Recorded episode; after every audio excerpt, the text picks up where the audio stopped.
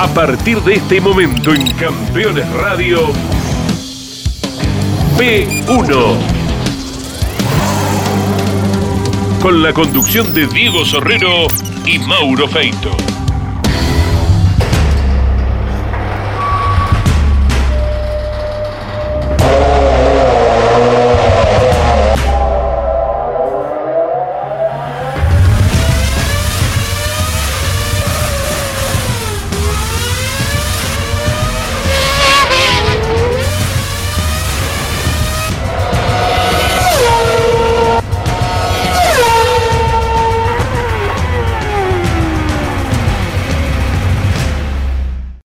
¿Qué tal amigos de P1? Estamos en un lugar histórico, en el Museo del Automóvil Club Argentino, donde como ustedes sabrán hay varios autos de carrera, especialmente varios del Lole Reutemann con aquel equipo de F2 con el cual representó a la Argentina en el Campeonato Europeo. Ya seguramente va a haber novedades en P1 sobre esa historia, pero no quiero adelantar mucho. Eh, ya se viene la continuidad de la saga, quedaron pendientes de cómo cerró ese cuarto capítulo Heriberto Pronelo, de cómo seguía su historia. Esperen un poquito más, pero ya en pocas semanas Continuamos y finalizaremos la historia de Heriberto Pronello. Lógicamente, antes de presentar el P1 de hoy, agradecerle a Laura Pizorno que siempre tan amablemente nos abre las puertas del Automóvil Club Argentino, un lugar tan arraigado mm, no solo con la movilidad, con la seguridad vial, con el arte de hacer caminos en la historia de la Argentina, sino también con el automovilismo. ¿Y por qué estamos aquí? Bueno, porque aquí se habrá hablado demasiado sobre este tema cuando Víctor Rosso, y ahí sí nos vamos a la historia de Víctor, que tenía mucha continuidad en aquella parte, en la primera parte que tuvimos de la entrevista de Víctor, cuando se metía en el automovilismo argentino y cuando nacía el equipo Honda de TC2000 en aquella temporada de 1997 con aquel Civic que tenía paralelogramo deformable, por ejemplo, una de las aristas de esa historia,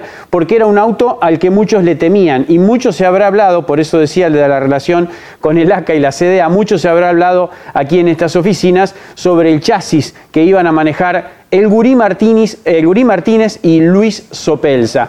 Así nos vamos a meter en esta historia contada eh, por Víctor Rosso desde adentro cómo fue la vida del equipo Honda tan exitoso en el TC2000. Serán dos capítulos. Prepárense a la batalla entre el Pato Silva y Pechito López. Eso será en la segunda parte. Aquí nos metemos en el 97. Nace el equipo Honda con Martínez y Sopelsa.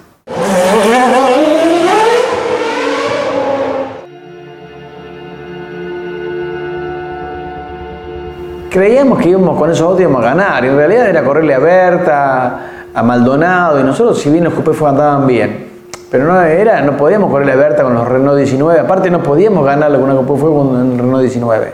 O sea, y era como que por ahí no entendíamos que era así en ese momento. Y era así, o sea, el auto era muy bueno, pero no le podías ganar al R19 con.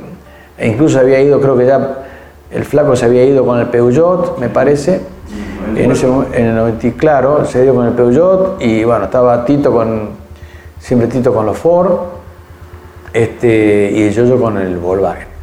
Entonces, eh, bueno, en definitiva, eh, nosotros decidimos, yo dije, nunca más hago TC1000 hasta que no, hasta que no tenga una marca oficial, porque es muy difícil pelear desde, desde el lado particular.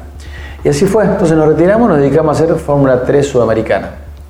Yo era muy amigo de Alberto Canapino, me dice Alberto, Vichy, el año que viene, este, te aviso para que vayas sabiendo, el año que viene se van vamos a ir a los autos, vamos a sacar las trompas, vamos a hacer la, la fábrica nos piden las, trampas, las trompas originales, vamos a ir las trompas originales y vamos a poder permitir los autos importados. Eso habrá sido mediado, de, mediado del, 96. Yo quería correr sí o sí TC2000, sí o sí, pues yo veía que, que la forma de americana se moría, se moría, que era muy difícil conseguir patrocinante, entonces eh, Sergio Lich y todos me decían, ¿por qué no si TC2000, viste? Entonces yo digo, bueno, voy, le digo a los chicos, a Darío Gustavo, voy a laburar para hacer el año 2000.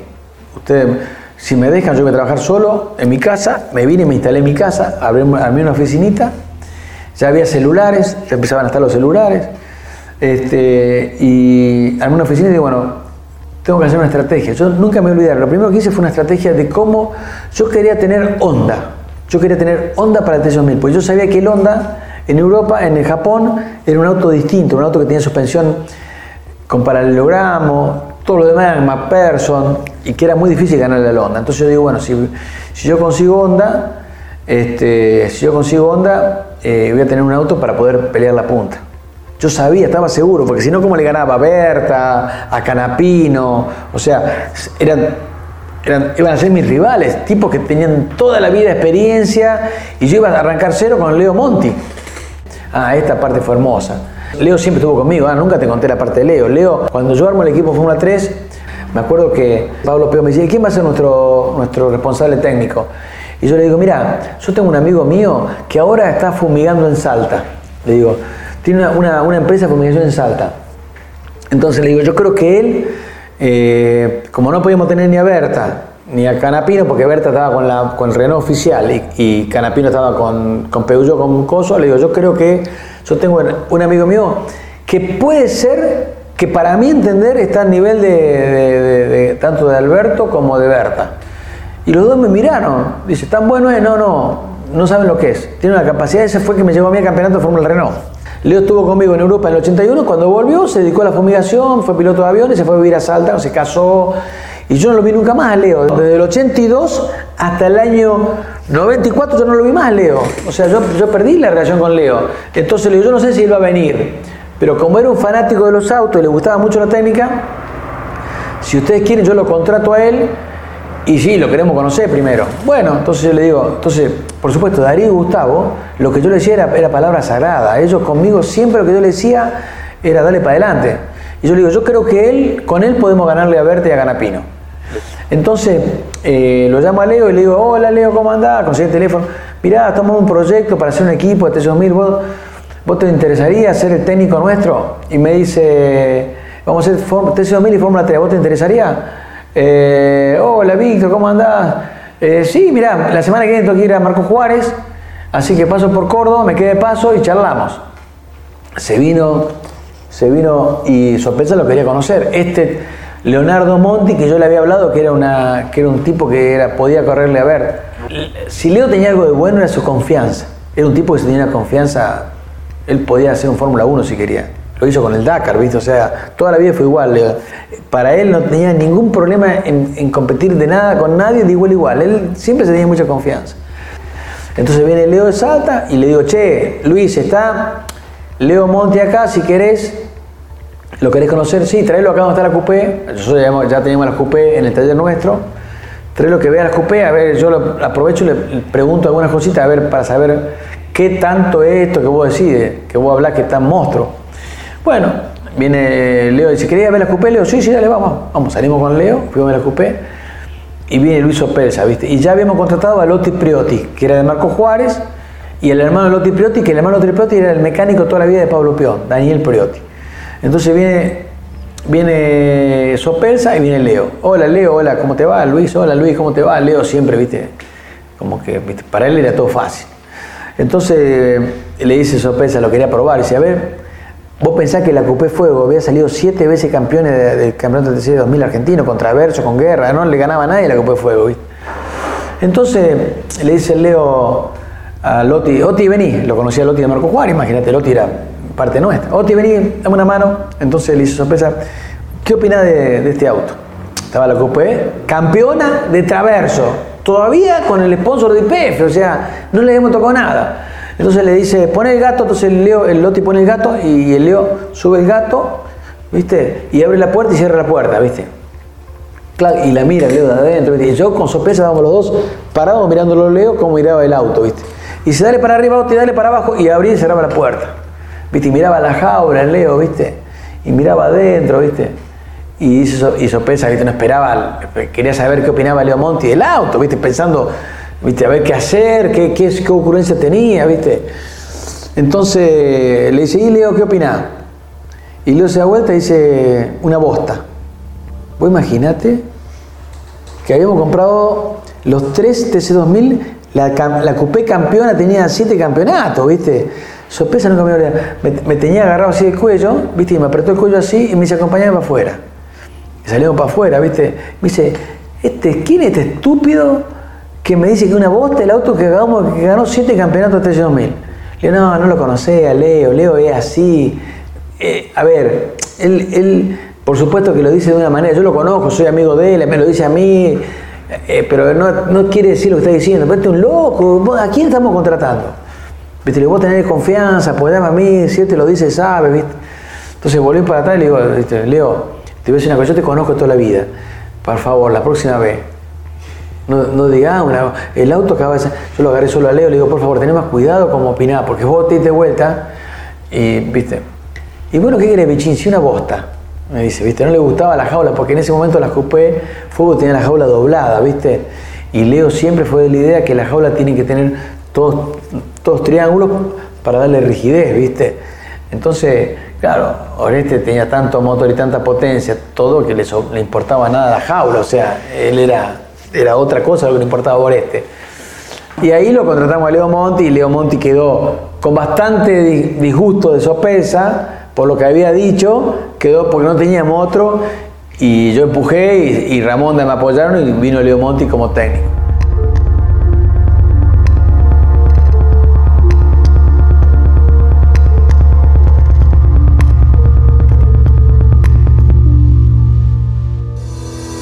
Estás buscando un repuesto original o alternativo para tu vehículo importado, CBM Auto. Años de experiencia. Miles de clientes satisfechos. Importador directo desde Estados Unidos y Europa. cbmauto.com. Yo, Norberto Fontana, te lo recomiendo.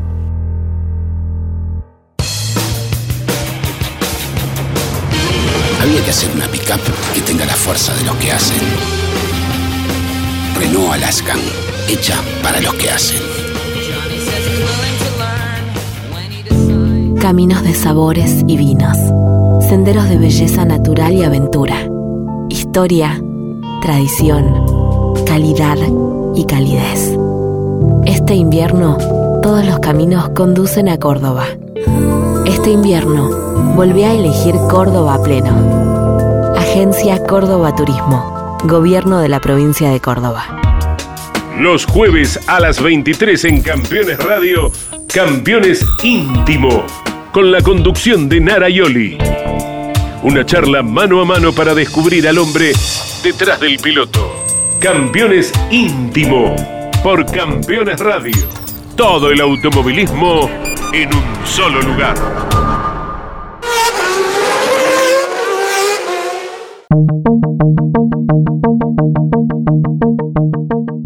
Entonces, digo, bueno, tengo que lograr, ¿cómo hago para tener onda? Yo tenía que juntar para convencer a Honda que se involucrara en la categoría, porque yo tenía, yo era muy amigo de Neil Brown. Neil Brown era mi amigo y había pasado a ser, desde que yo había terminado con él en Fórmula Ford 2000, Neil Brown había pasado a ser el responsable de Honda en el mundo, socio del hijo de Yoichiro Honda en Mugen. Entonces, no, el, hijo era dueño de Mugen y se asoció con, con con Neil Brown y hacían los motores de los motores de, los en ese momento el famoso BTCC, el auto de turismo, los Honda de turismo. Corrían todas las marcas, era, era, ir a ver una carrera, había 60, 70 mil personas. Entonces yo digo, bueno, ¿cómo hago para llegar a Honda? Entonces ahora, viene la etapa linda que, para que te cuento la estrategia. Entonces, yo quería con Honda, entonces digo, ¿cómo llego a Hugo Pulenta? Hugo Pulenta era el dueño de Honda en ese momento, Honda Argentina. Entonces, arranqué y bueno, para llegar a Honda primero tengo que ver, tengo que, voy a tener que hacer un, voy a tener que incluir mentiras para poder llegar al proyecto final. Entonces mi idea era llegar a Honda, pero yo no podía decir que yo quería llegar a Honda. Entonces yo arranqué, como yo corría con Toyota, en Fórmula 3 dije, yo quiero hacer un Toyota de Fórmula de TC2000. Entonces lo llamé a Guri y le digo, Guri, esto es muy reservado, te pido por favor no diga nada pero yo tengo la posibilidad de que viene ser equipo oficial Toyota. ¿A vos te interesa como piloto ser piloto, equipo oficial Toyota? Sí, por supuesto, me dice Entonces yo, track, lo primero que abroché fue Guri Martínez. Con el Guri Martínez abrochado lo voy a ver a Sergio Lichi, que era mi sponsor de Fórmula 3. Tengo la posibilidad, por mi relación con Toyota, hasta ahí era toda mentira. Tengo ya, con relación con Toyota, de, eh, de ser eh, equipo oficial Toyota. ¿Vos me acompañás con 500 mil dólares que le estás dando hoy a, al gurí? Para, sí, sí, estamos 500 mil dólares, 500 mil pesos, ¿no? En ese momento. Sí, sí, yo te acompaño, me yo te acompaño. Entonces ya tenía el gurí y tenía 500 mil dólares de ESCO, ¿viste? Me faltaba todo lo otro. Al único que sabía era el Leo que, y los chicos de Ramonda. A todos ellos sabían la verdad de la situación. Entonces yo me tomé un avión y me fui a verlo a Neil Brown, en Inglaterra. Lo voy a ver a Neil y le digo, Neil, mirá, quiero hacer un equipo Honda oficial de TC2000. Este, el año que viene se habilitan los autos como son y yo habilitan el auto importado y yo me quiero involucrar con Honda. Pero para eso necesito tener los motores tuyos oficiales. ¿Vos me los, me los vendés? Sí, por supuesto, Víctor. Sí, sí. ¿Cuántos querés? Y por lo menos necesito tres. Dos para, uno para cada auto y uno de, uno de repuesto. Sí, sí. ¿Cuánto dura? Mira, tenés que hacer el service cada tantos kilómetros, pero no te preocupes porque yo voy a, voy a Argentina, te ayudo yo el primer service, después ya lo ponen a hacer allá. Listo, bueno, listo. Entonces quedamos así, con, con esto ya me vine y Nil me vendía los motores. Ya tenía a Egurí Martínez, a ESCO y tenía los motores Honda. Entonces ahora yo ya venía cerrando todo entonces digo, bueno, necesito, lo fui a ver a Oreste. Y le digo, Oreste, necesito, vos estás, vos estás libre, necesito que vos contratarte para que vos me hagas un auto, pero te pido mucha reserva, mucha reserva. Yo necesito ser el Honda, de, el Honda Civic, eh, la Coupé Honda Civic para, para TC2000. Y me dice, Oreste, ¿cuánto me cobras? 10 mil dólares, me dijo Oreste. Yo te voy a bueno, lo único que yo quiero, Oreste, lo único que yo quiero es ponerte al lado, porque vos, o sea, vos me vas a hacer el auto, pero después yo necesito una persona que me, que me, que me acompañe a la carrera y todo. Lo único que te voy a pedir que vos me aceptes a Leo Monti, que es mi hombre de confianza, que sea mi mano, tu mano derecha para que vos cuando hagas el auto, Leo sea el, que, que, esté al lado tuyo y vos le digas las cosas cómo hacerle y todo eso. Entonces me dice, sí, no hay problema, me este, no hay problema, perfecto. Entonces, este, bueno, yo ahora esto te pido reserva, no digas nada, no, no, perfecto, perfecto, listo. Entonces ya tenía a Gurí Martínez, a Esco como sponsor, a Brown como motorista y a Berta como chasista. Vos picaste cómo estaba, ¿no? No me podía decir que no Hugo Pulenta con esa opción. Entonces nunca me voy a olvidar, viene Eduardo Pulenta, tenía una, una coupé Honda NSX, viene con el bicho Boerman y eh, digo, Edu, quiero hablar con vos, te quiero contar una cosa, un proyecto. Yo no le decía a nadie, lo tenía todo, todo muy hermético porque yo digo, si llega a escapar esto, eh, primero que muchos pensaban que era Toyota porque ni el Gurí ni a Esco, eh, al único que le dije que era Honda era Berta.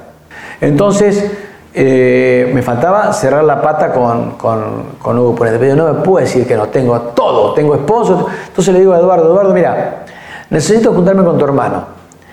Eh, pero yo necesito que vos me hagas la mano. Escucha, yo tengo el Gurí Martínez como piloto, tengo Esco como sponsor, Neil Brown que me, da los motores de Honda y Oreste Berta me, hace el desarrollo del auto.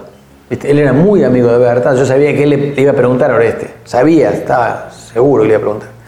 Entonces yo lo que necesito es una reunión con tu hermano en Buenos Aires y que vos me acompañes con Termidor. Yo si vos me acompañas con Termidor, cierro y tu hermano me acompaña con Honda, yo cierro el proyecto. Entonces me dice, la verdad que es muy interesante el proyecto, me interesa mucho. Bueno, este, le digo, si a vos te interesa, armame la reunión con tu hermano. Bueno, dale, hermano. Bueno, me fui con Hugo, me senté con Hugo, hola Hugo, no lo conocía, ¿cómo andás? Víctor, ¿qué tal? Mira, yo corría así, hablamos, yo me, me asesoré un poquito sabía mucho que ellos exportaban motos a Japón, hablé un poquito de vino, de cosas, de, otras cosas. Hasta, yo siempre, yo siempre las reuniones con, los sponsors trataba de, no ir derecho, porque ya me había pasado cuando era más chiquito, por falta de experiencia, que iba derecho al grano, y si vos no empatía con el futuro sponsor, es como que que, se hace más difícil. Entonces vos primero tenés que, que el tipo conocerte, cómo pensás, cómo, cómo sos, para después ir al, Entonces yo trataba de con todo el mundo primero hablar de, de perdidos y después iba más grano. Una vez que tenía, que yo veía que la relación se iba, se hacía amena, iba más grano. Entonces, bueno, con Hugo empezamos a hablar del monstruo, le conté de Japón, de esto, del otro. Hugo, por supuesto, un tipo muy culto, se reinteresó en saber todo eso. Y bueno, entonces cuando le tuve que decir a Hugo, este, la idea eh, es como que ya estaba. Hugo me dijo, sí, sí, dale, ¿cuándo querés llevarte los autos? Wow, vos imaginate que a partir de ahí cambió mi vida. A ver, Mauro, vos, yo te estoy contando un momento que el cambio de mi vida fue otra vida. O sea, yo hasta ahí era un seco, renegado, eh, y a partir de ahí hacer, la vida que tuve después. O sea, los campeonatos que ganamos después y toda la historia de onda que vos la sabés. Entonces, este, Hugo me dice que sí, Esto estamos hablando de eh, septiembre, octubre del año 96. Septiembre, octubre del año 96. Entonces Hugo me dice que sí, me vuelvo y le digo a Leo, Leo, Hugo nos dio los autos, así que hay que buscar los Honda. Quiero no olvidarme nada, hay que buscar los Honda a Buenos Aires. Ahí Eduardo me da el ok con el termidor. Ahí lo hablo a Luis Opez, le digo, Luis, ¿te interesa correr con compañero de coso? Eh, me faltaban todavía 500 mil dólares para cerrar el proyecto, ¿viste? Y ahí lo hablamos a Spirru y a Texaco, que eran sponsor de Luis, este, y cerramos el, patrocinio con Texaco y con Aspirru, que era, que era Marcelo Argüelles.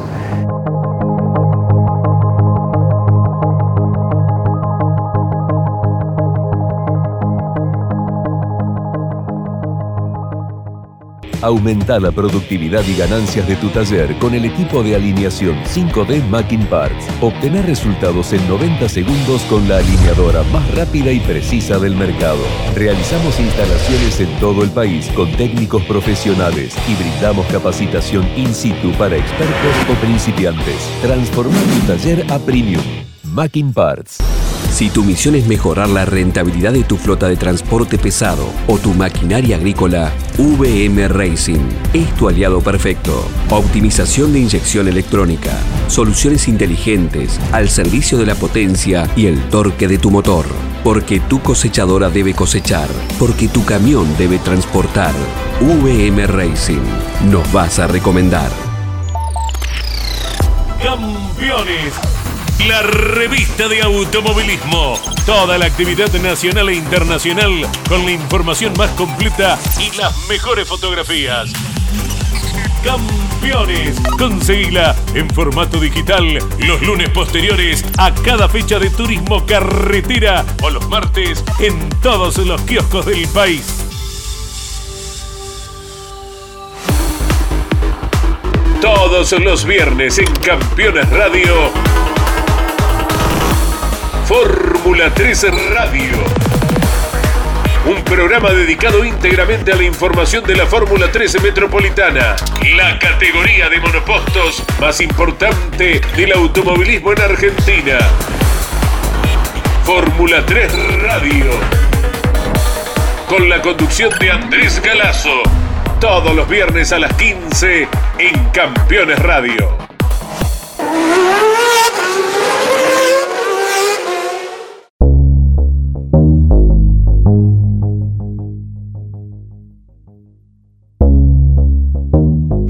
Octubre 96, me llamo Oreste. Víctor, tengo un problema. ¿Qué pasa, Oreste? Eh, me contrató Ford para ser el equipo oficial Ford. Oh, no me digas. Pero no te preocupes, no te preocupes. Yo termino tu proyecto, que ya está bastante avanzado, y para que te quedes tranquilo, Leo tiene mucha capacidad. O sea, no te hace falta Berta.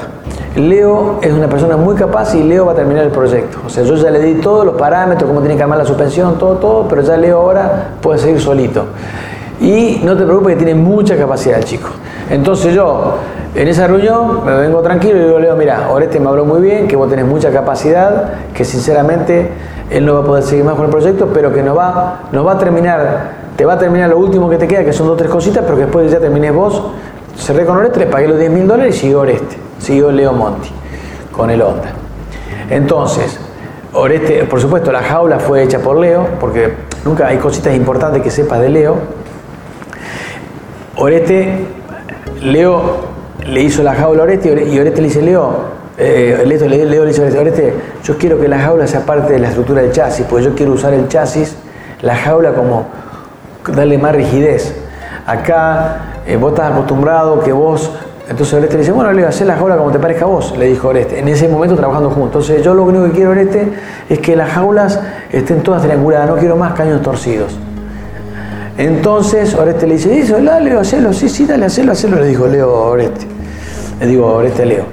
Entonces, Leo nunca me voy a olvidar, nunca me voy a olvidar. Me trajo una jaula hecha con fósforos, con fósforos.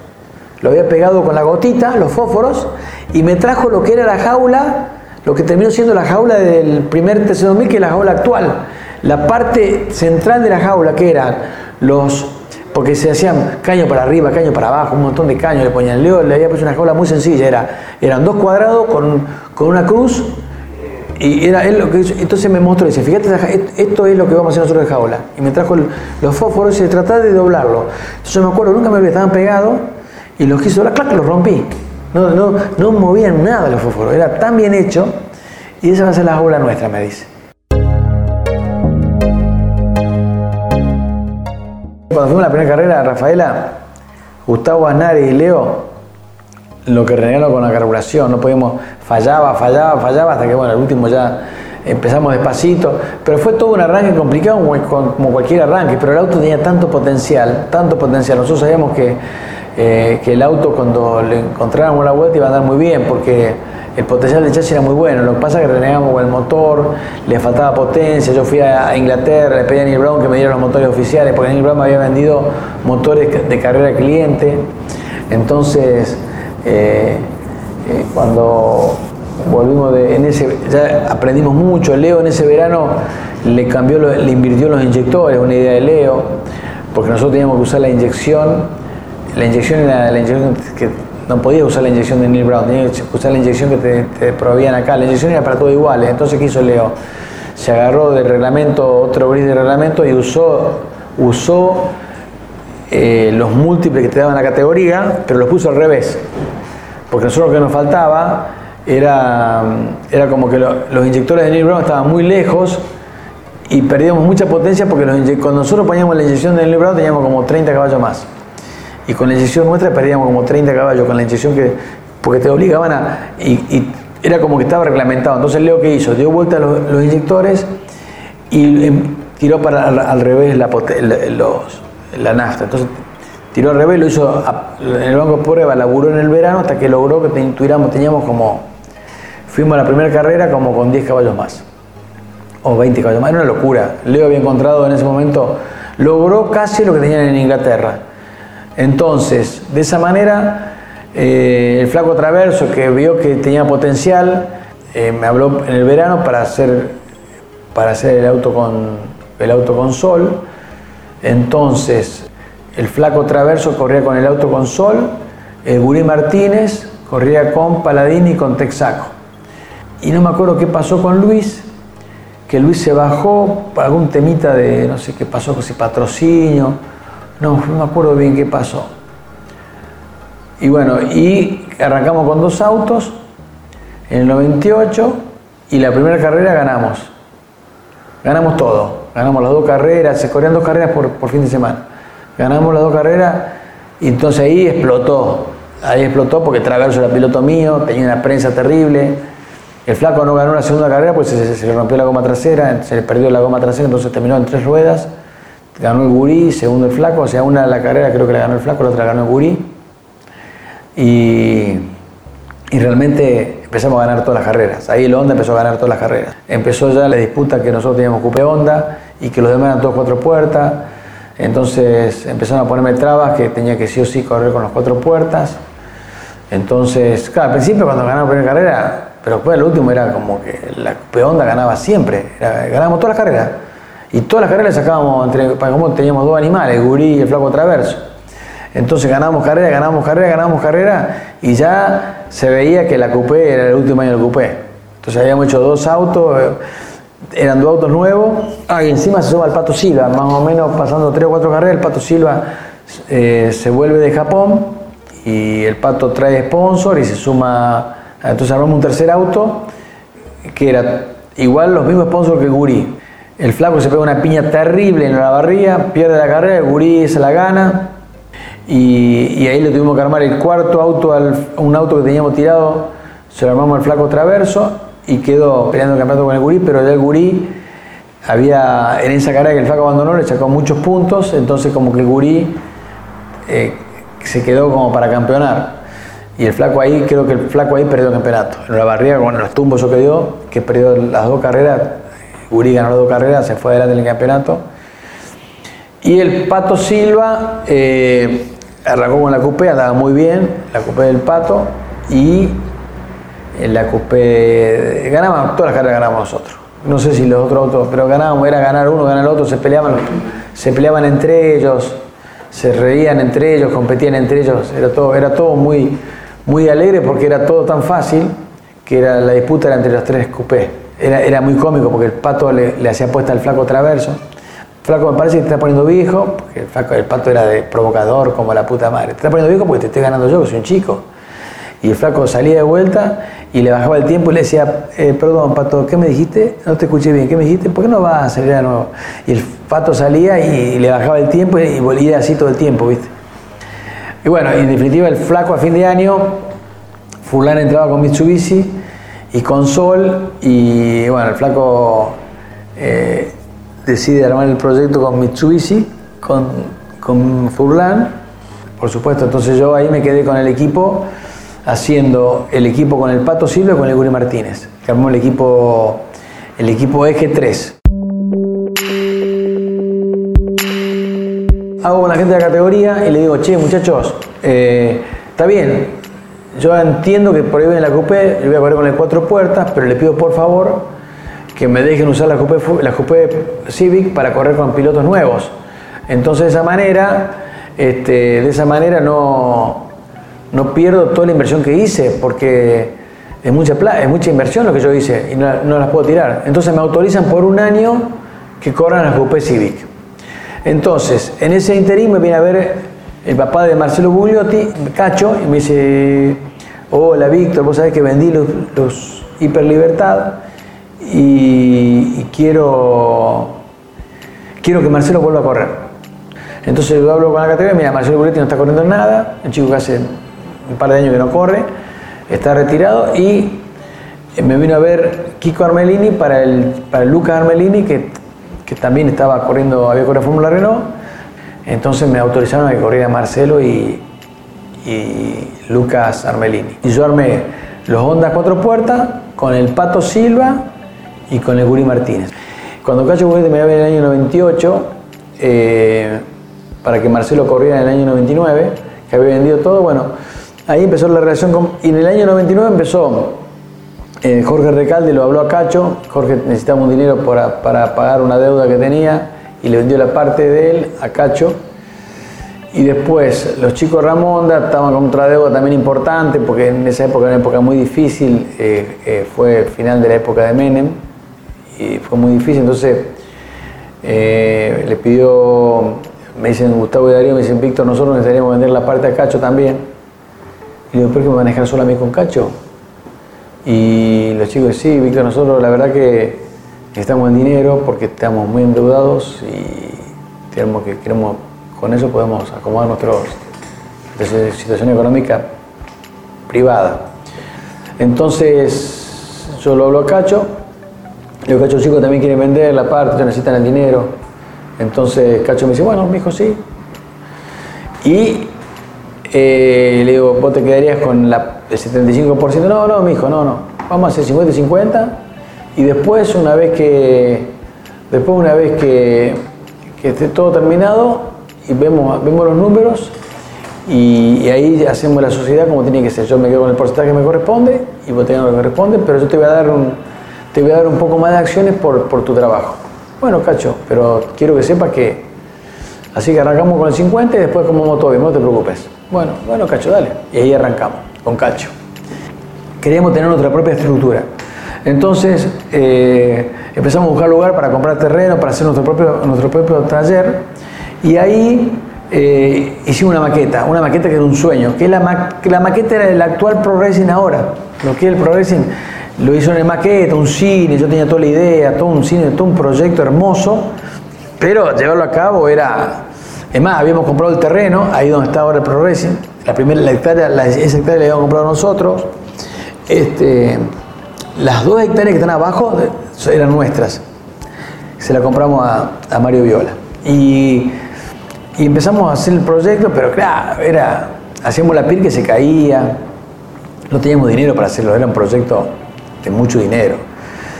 Entonces, cuando Cacho compra la parte de los chicos, me dice, ¿crees que hagamos el, el ¿quiere mi hijo que hagamos el taller? Y le digo, Cacho, pero eso es mucha plata. No importa, mi hijo, lo hacemos, lo hacemos yo, mientras no me toque el capital, lo hacemos. Ese Cacho, ah, Cacho viejo. Y le digo, bueno, Cacho, y, dale, sí, sí, mi hijo, busca, avance, avance, avance, vamos a hacerlo, vamos a hacerlo. Bueno. Y Cacho, entonces, eh, yo tenía la maqueta esa hecha y Cacho la veía la maqueta. ¿Y por qué no hacemos la maqueta? Le digo, Cacho, mucha plata. No importa, se la pongo la plata, decía Cacho. Y le digo, bueno, Cacho, si vos querés, ahí empezamos a buscar todo. Yo me fui a buscar a Astori, eh, Astori me dio plata, me dio parte. Por ejemplo, el, el galpón de Astori valía no sé cuánto, quién ponerle, valía, no sé, 300 mil dólares, me dieron, o 500 mil dólares, me dieron 100 mil dólares de, eh, en, en publicidad, en publicidad. Entonces, teníamos ahí teníamos la publicidad de Astori. Después, eh, Cacho en ese momento dice, y, y ya que está, ¿por qué no compramos el campo? Le digo, Cacho, está bien, pero yo no tengo plata. No, lo compro yo el campo, después, lo- después me lo. Bueno, compramos, ahí hablamos con el dueño del. Le compramos el campo, que dos millones de dólares. Compró todo, Cacho. Venga, compramos todo. Así que compramos todo y hicimos galpón, ¿viste? Y ya empezamos, ya con Cacho, ¿viste? Empezamos a tener este. Eh, que yo, ahí Ramonda se vuelve a. Vuelve a, aparecer Toyota en el medio, con el equipo Toyota. Entonces, Cacho, bueno, hagamos nosotros los autos. eh, eh, entonces, bueno, empezamos el desarrollo de los autos, qué sé yo, fue tan, eran muchas cosas. Entonces, Cacho y Recalde iba a seguir con el equipo Mitsubishi, pero nosotros como que, que los autos los hacíamos nosotros. Y aparece la posibilidad de hacer Rally Master, que hay muchas cosas del. Entonces Cacho me dice, ¿y por qué no hacemos una, una nave para cada, para cada equipo? Los Cacho de mucha plata, no, la plata mía, yo hago lo que quiero, me dice quería hacer cinco naves. Una era para el equipo Honda adelante, el equipo Toyota que le alquilábamos que, que era de Ramonda, que nosotros haciendo los autos para Ramonda, era una nave para ellos, el equipo Mitsubishi Rally era otra, otra nave, y la otra nave la hacemos para alquilársela, le alquilamos una Lisi, eh, y, este, y bueno, entonces, a ver, no me acuerdo bien, pero era, era que era todo para él quería hacer un proyecto faraónico que lo hicimos, lo hicimos. Por supuesto, otra vez, es mortal, los Honda, eso andaban. Pato Silva gana, gana casi todas las carreras junto con el Martínez, pero el campeonato lo gana el Pato Silva. ¿Qué pasa? Ya se veía que la Copa Civic, porque ya Marcelo Buluti y, y Lucas lo teníamos que parar nosotros, porque ya ganaban, le, ganaban ellos sí o sí a los cuatro puertas nuestros. Entonces los teníamos que parar porque si no era como que teníamos eran dos chicos que supuestamente eran nuevos y ellos me decían, y ponele algo, Víctor, vos no podés, no podés hacer, no podés ganar todas las carreras, porque a la categoría no le sirve que ganes todas las carreras, nosotros te vamos a poner 50 kilos, te vamos a poner 50 kilos. Y yo le decía, pero ¿por qué me pones 50 kilos? Porque tu auto tiene mucha ventaja, tiene la pared, el paralelogramo y vos no podés correr con esos autos, sí o sí. Y yo en la pelea era morir, ¿viste? No, pero ¿por qué me ponen 50 kilos? Porque Digo, ¿por qué no? ¿Por qué no me dejan poner las coupé con Mac- los Honda con McPherson? No, no, 50 kilos, 50. Pero déjenme usar, no, porque el auto no sería fuera del original. Y entonces ahí la pelea, la pelea, la pelea.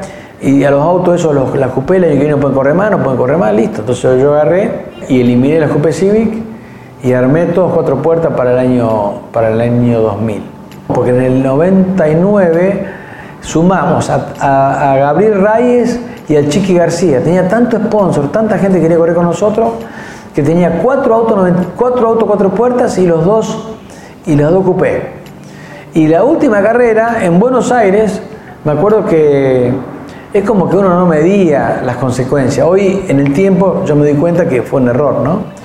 Eh, esa carrera de Buenos Aires, me acuerdo que hicimos 1, 2, 3, 4, 5. O sea, había eh, seis ondas corriendo, hicimos 1, 3, 4, 5. No sé quién, quién abandonó, quién se quedó afuera, pero si no, hacíamos uno. Entonces, por supuesto que eso fue lo que desató. En vez de haber guardado y haber cuidado, eh, eh, era una cosa que se terminó en el año 99 y me dijeron, bueno, por supuesto, era, van 50 kilos los Honda, 50 kilos los Honda, 50 kilos los Honda. Yo me negaba, me negaba, me negaba y me llamaron a una reunión, estaban todos los dueños de equipos, una reunión al Museo Renault.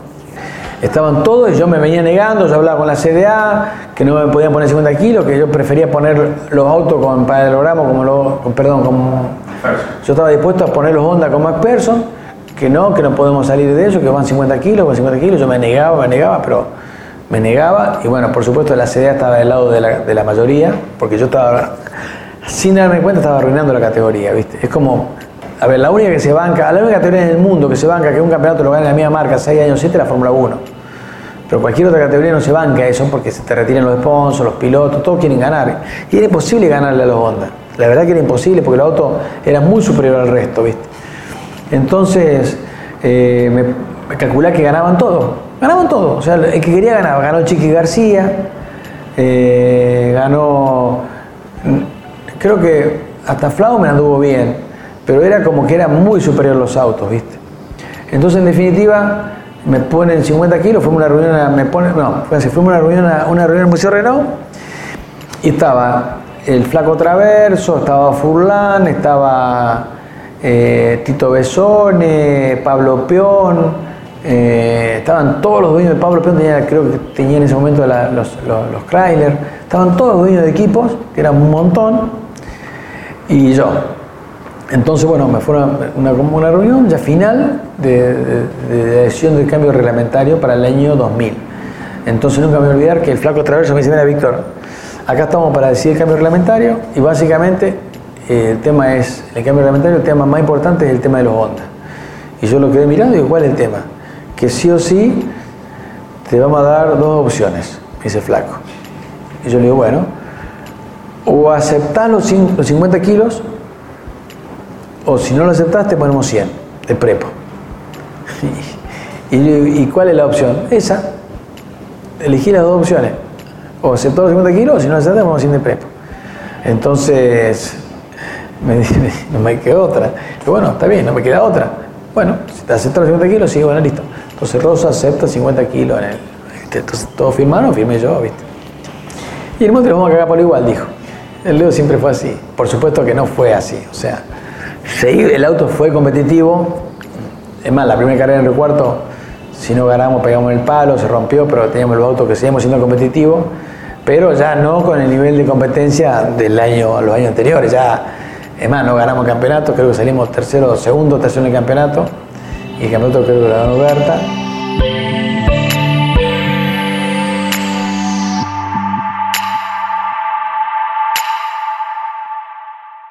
Si visitas Miami, no extrañes lo que dejas por unos días. Visita Las Acacias, el gourmet argentino. Productos argentinos y regionales. Las Acacias, un punto de encuentro en Doral. Encontranos en la 82, 00 Northwest y la 14 Street.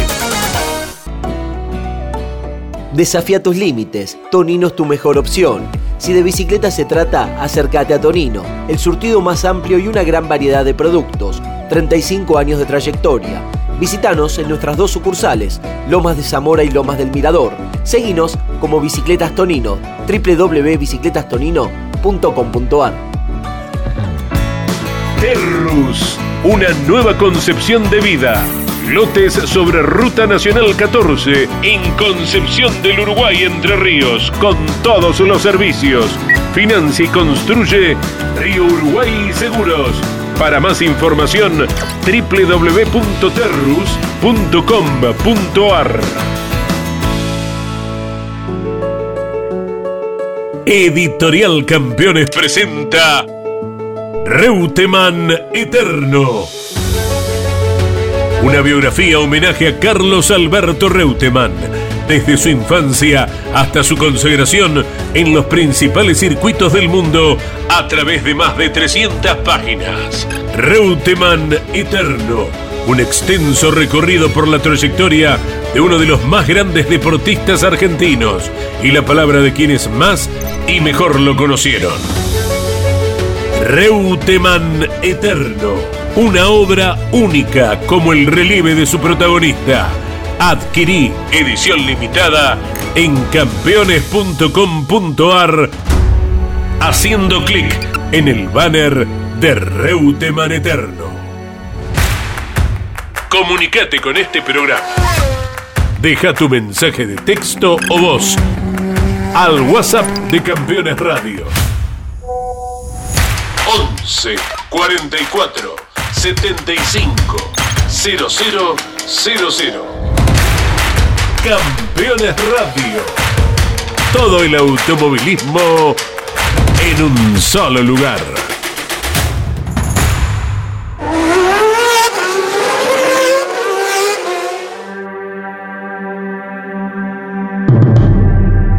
En el año, ese año, en el año 2000, eh, el hermano más, grande de Marcelo, eh, Gabriel Bugliotti, viene a, vino un día, no conocía lo que habíamos hecho, nunca había venido, y encuentra, ve semejante monstruo. Entonces cuando ve semejante monstruo, eh, por supuesto, ese monstruo había sido hecho con la plata de, papá, de Cacho Gugliotti. Y, y, era, entonces es como que, dice, ¿y quién, cómo es la sociedad? Y la sociedad era era 50-50. o sea, y, Cacho había puesto el 80% de la plata. Entonces, eh, el Gaby Bugliotti es como que no entendió, dijo que, él no, no, podía creer que el padre haya gastado tanta plata para un proyecto así, que esa plata era de ellos, de la herencia de ellos, y, entonces eh, en una en un, me acuerdo que en un momento hizo un comentario de que yo le había robado, le había robado plata. Y ahí donde yo me, crucé y, dije, listo, yo no, voy a permitir eso porque yo no robé nada a nadie. Ni di explicaciones que la idea era, una vez que esté cerrado el proyecto, era sentarnos y, ver cuánto era la posición mía, cuánto ni, ni hablé de eso, ni le dije lo que habíamos quedado con el papá. Directamente me enojé mucho porque yo creo que era un tema que el cacho lo tenía que haber dicho, no yo.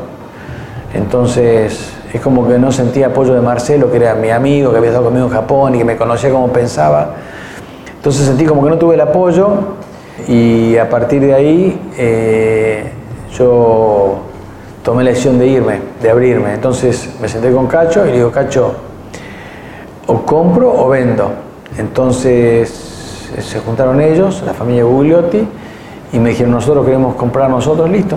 Entonces, ¿cuánto vale? Vale tanto pero había, estaba justo en el medio, estaba una inspección de DG de la FIP, entonces ellos no querían que yo me fuera hasta que no se cerrara la, inspección y yo me quería ir. Entonces yo me quería ir y yo le digo, eh, pero yo tenía la parte mía valía ponerle 2 millones de dólares, más o menos, ese era el valor. Entonces si yo me iba, perdía todo. Entonces yo agarré, le fui y le dije, Cacho, Cacho, yo no tengo nada que hacer con ustedes, se perdió el afecto societati, yo no tengo nada que hacer. Y Cacho me dice, mi hijo, usted puede hacer lo que usted quiera. Entonces yo sentí que totalmente eh, perdí el, apoyo incondicional de ellos, así que me decidí abrir. Entonces, en definitiva, no es que, que yo, o sea, que terminamos mal, simplemente que yo me, abrí, porque no, no, aceptaba lo de, no aceptaba que me haya tratado de ladrón el Gaby Gugliotti. Pero así como me fui, a la semana siguiente yo me hablaba con Bugliotti como si nada hubiera pasado. Le dejé todo, le regalé todo, me fui.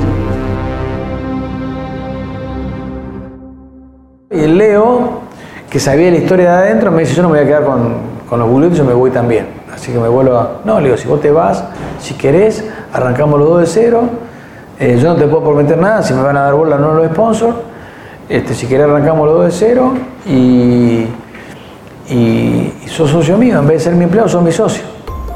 Entonces ahí Lido me dice, sí, yo me voy. Dale, listo, arrancamos. Entonces yo vendí todo lo que tenía, vendí mi, acción, mi acción en el centro motor eh, y arranqué de cero con Leo y, hicimos el equipo, el equipo, famoso equipo Rams, que en realidad Rams era Rosso, Armelini, Monti. Y Rams, la S significaba de Rosso. Y, y Ulises no quiso saber nada no quiso ver nada, no quería, no quería. Ulises también se fue. Ulises también estaba en desacuerdo con lo que había pasado con, la familia Bugliotti y se fue. Entonces hicimos, yo quise hacer la sociedad con los tres porque ellos, yo sentía que habían hecho, que ellos no tenían necesidad de irse, porque el que se fue con Bugliotti fui yo, no ellos. Y ahí arrancamos con Leo y de socio Leo y, Ulises. Ulises nos dio una mano hasta terminar los autos, hicimos los dos autos en, en nada, porque yo me fui ponerle en noviembre, yo tomé la decisión de irme, en octubre, noviembre, fui a ver a los sponsors, me los sponsors, tanto Honda como, como Quilmes y todo, decidieron continuar conmigo, y Paladini, y creo que estaba Eje 3. Entonces los sponsors hicieron conmigo y Bugliotti siguió por su cuenta. 2001 yo, los Honda siempre con 50 kilos, o sea, 2000, estamos hablando del año 2000, 2001, 2002, año 2000, 2001, 2002, 2003 con 50 kilos. Honda siempre 50 kilos. Y peleamos los campeonatos, peleamos siempre. El Pato no salimos campeones en el 2003 porque tuvo un problema, pero el Pato peleó el campeonato. O sea, siempre éramos candidatos a ganar los campeonatos. Con buenos pilotos, tenía Ortelli de piloto, tuero, eh, pero los Honda siempre con 50 kilos, entonces quiera que no, eh, eh, nos hacía fácil ganar a los otros con 50 kilos. Berta ganaba todo, era, la pelea siempre era con Berta. Nosotros con 50 kilos, con la paralelogramo y Berta con Mac Persson 50 kilos. En el año 2004 se decide cambiar el reglamento y ahí este, hacemos todas las suspensiones para todo el mundo iguales. Nosotros agarramos el Honda nuevo, cada uno con su motor, y nosotros hicimos los Civic, hicimos cuatro Civic en el 2004. Eh, en el 2004 hicimos cuatro Civic. En el 2004 tuvimos una mala fortuna, una mala fortuna que en enero del 2004, 14 de enero, por ahí no, antes, el 8 de enero, por ahí yendo a Buenos Aires, se cruza un caballo y tuvo un accidente muy fuerte y se mata, se muere, se muere Lotti Priotti, que era nuestro responsable de equipo. Y ahí este, fue muy duro porque después de la muerte de Lotti había que debutar con el auto y teníamos, estábamos haciendo el auto todo nuevo, todo de cero, el Civic nuevo, y sin el Lotti era todo un tema. Y ahí hicimos tres autos. Teníamos a, como siempre, el Pato Silva, piloto número uno, piloto número dos, eh, Martín Basso, y teníamos que poner un piloto número tres nuevo que lo contratamos a Merlino, que era campeón de la Fórmula Renault, Argentina. Merlino, debutamos, un fracaso total, el más rápido de los, de los tres pilotos había sido Merlino. Fuimos una carrera ahí al Rosendo Hernández un desastre, los autos cambiamos los neumáticos por Pirelli y, la puesta a punto de las gomas crossplay de Goodyear. Crossplay significa que eran las gomas convencionales a gomas radiales. En la época ahora son todas gomas radiales, pero que había empezado con las gomas radiales era Michelin, después siguió Pirelli. Entonces ahí dejamos de lado las Goodyear de 14 pulgadas por las Pirelli actuales de 18 pulgadas. En la tercera carrera, yo me voy a, Italia, a Inglaterra, a pedirle a Neil Brown que nos diera una mano más fuerte porque estamos con Berta, que iba muy rápido los motores. No le podíamos ganar a Berta, Berta estaba con Aventín y con Ponce de León y eran imbatibles los Ford. Viene el famoso tema de Merlino, que Merlino no, nos pagó las primeras dos carreras, Leo Monti, yo estaba, estando en Inglaterra, lo baja, lo hablo a la gente de Petrobras y le, pregunto si podíamos subirlo a San Antonio, me autorizaron porque Merlino no nos pagaba, lo subimos a San Antonio con los sponsors de San Antonio y terminamos el año bastante mejor, terminamos ganando ya carreras. Yo le comento a Leo, mira Leo, hay una, le digo, hay un tema eh, que yo me acuerdo que nosotros para la goma radial hacíamos que justamente la goma de afuera apoye mucho para hacerla trabajar tenía que morder mucho porque si no no mordían y la goma no trabajaba. Entonces Leo agarró y se le ocurrió el famoso, la famosa barra, barra del portamasa. Y los autos pasaron a ser autos ganadores. Si bien no ganamos campeonato, pero pasamos a tener autos de punta. Entonces en el año 2004 eh, terminamos el año bastante bien, en el 2005 ya arrancamos eh, peleando la punta con el Pato Silva y ya eh, vino el equipo Chevrolet oficial, Darío Ramonda quedó como lo trajo a Matías Rossi. Enseguida Matías Rossi anduvo muy rápido con el Chevrolet oficial y peleamos el campeonato con Matías. El Pato llegó primero en el campeonato en eh, en Paraná, la última carrera. Ahí va Rossi, señores, para los 4.200 metros finales. Sabía que tenía que ganar, lo está consiguiendo, pero ojo que Silva va con todo. No está dicha la última palabra, dice el Pato. Va por si Rossi era casi campeón el Pato Silva, o sea, prácticamente era muy difícil, pero llovió tan mala suerte que llovió. Venía primero Gian Antuoni y faltando unas vueltas, eh, Rossi lo pasa a Gian Antuoni y el Pato creo que había abandonado o el Pato venía atrás, venía, venía muy atrás. Entonces, por un punto ganó el campeonato Rossi. Porque el Pato creo que tenía que ganar un puesto más y bueno, no, lo pudo ganar y por un punto ganó, ganó el campeonato Rossi. En 2005 tuvimos la mala suerte, la mala fortuna, que también en enero de 2005 me faltó contar esa parte, se muere en un accidente eh, en el río, se muere la mujer de Leo, y Leo estuvo muy abocado en 2005 a, su nena más chiquita, a Bianca, que tenía cinco añitos, cuatro añitos tenía cuando murió la mamá. Entonces Leo se abocó mucho a eso y en 2006 le digo, Leo, vos veo que se te hace muy difícil, no puedes estar tanto tiempo encima, ¿por qué el equipo no se lo dejamos, no se lo dejamos, hacemos dos, en ese momento teníamos, teníamos tres autos, hacemos cuatro autos, le damos dos autos a, a Miguel Alici y dos autos al Peje Belloso y, nosotros nos dedicamos solamente a hacer la parte, la parte de desarrollo. Entonces de esa manera no tenés que ir a la carrera, nada, te abocás básicamente al desarrollo y te podés ocupar de tu nenita que era muy chiquita.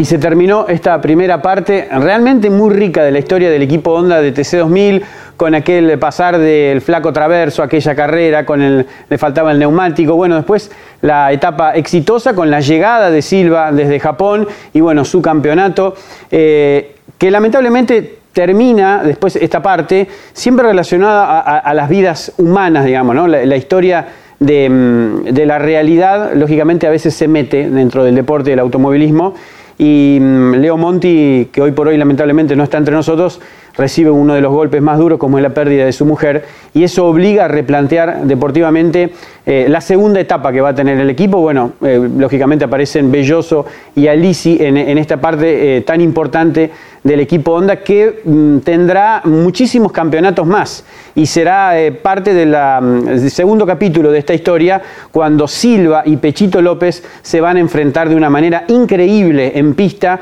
y va a obligar a tomar decisiones duras para duras para pelear un campeonato y para representar a los sponsors. Por eso prepárese para dentro de una semana cerrar esta muy rica historia del equipo Honda, contada bien desde adentro por Víctor Rosso, el creador de la idea, con aquel Leo Monti que estaba fumigando en algún campo del norte y lo convenció Rosso para venir a diseñar estos autos que a lo largo de tantos campeonatos tuvieron tantas victorias con tan buenos pilotos manejando esos autos. Eh, y creo que también fue algo muy importante porque Honda fue la primera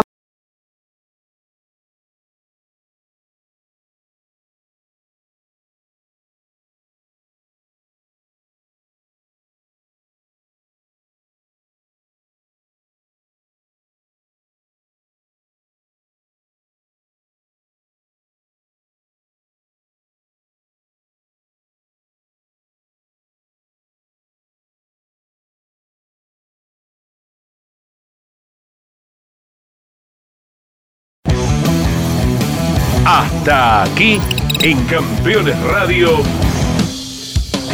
P1.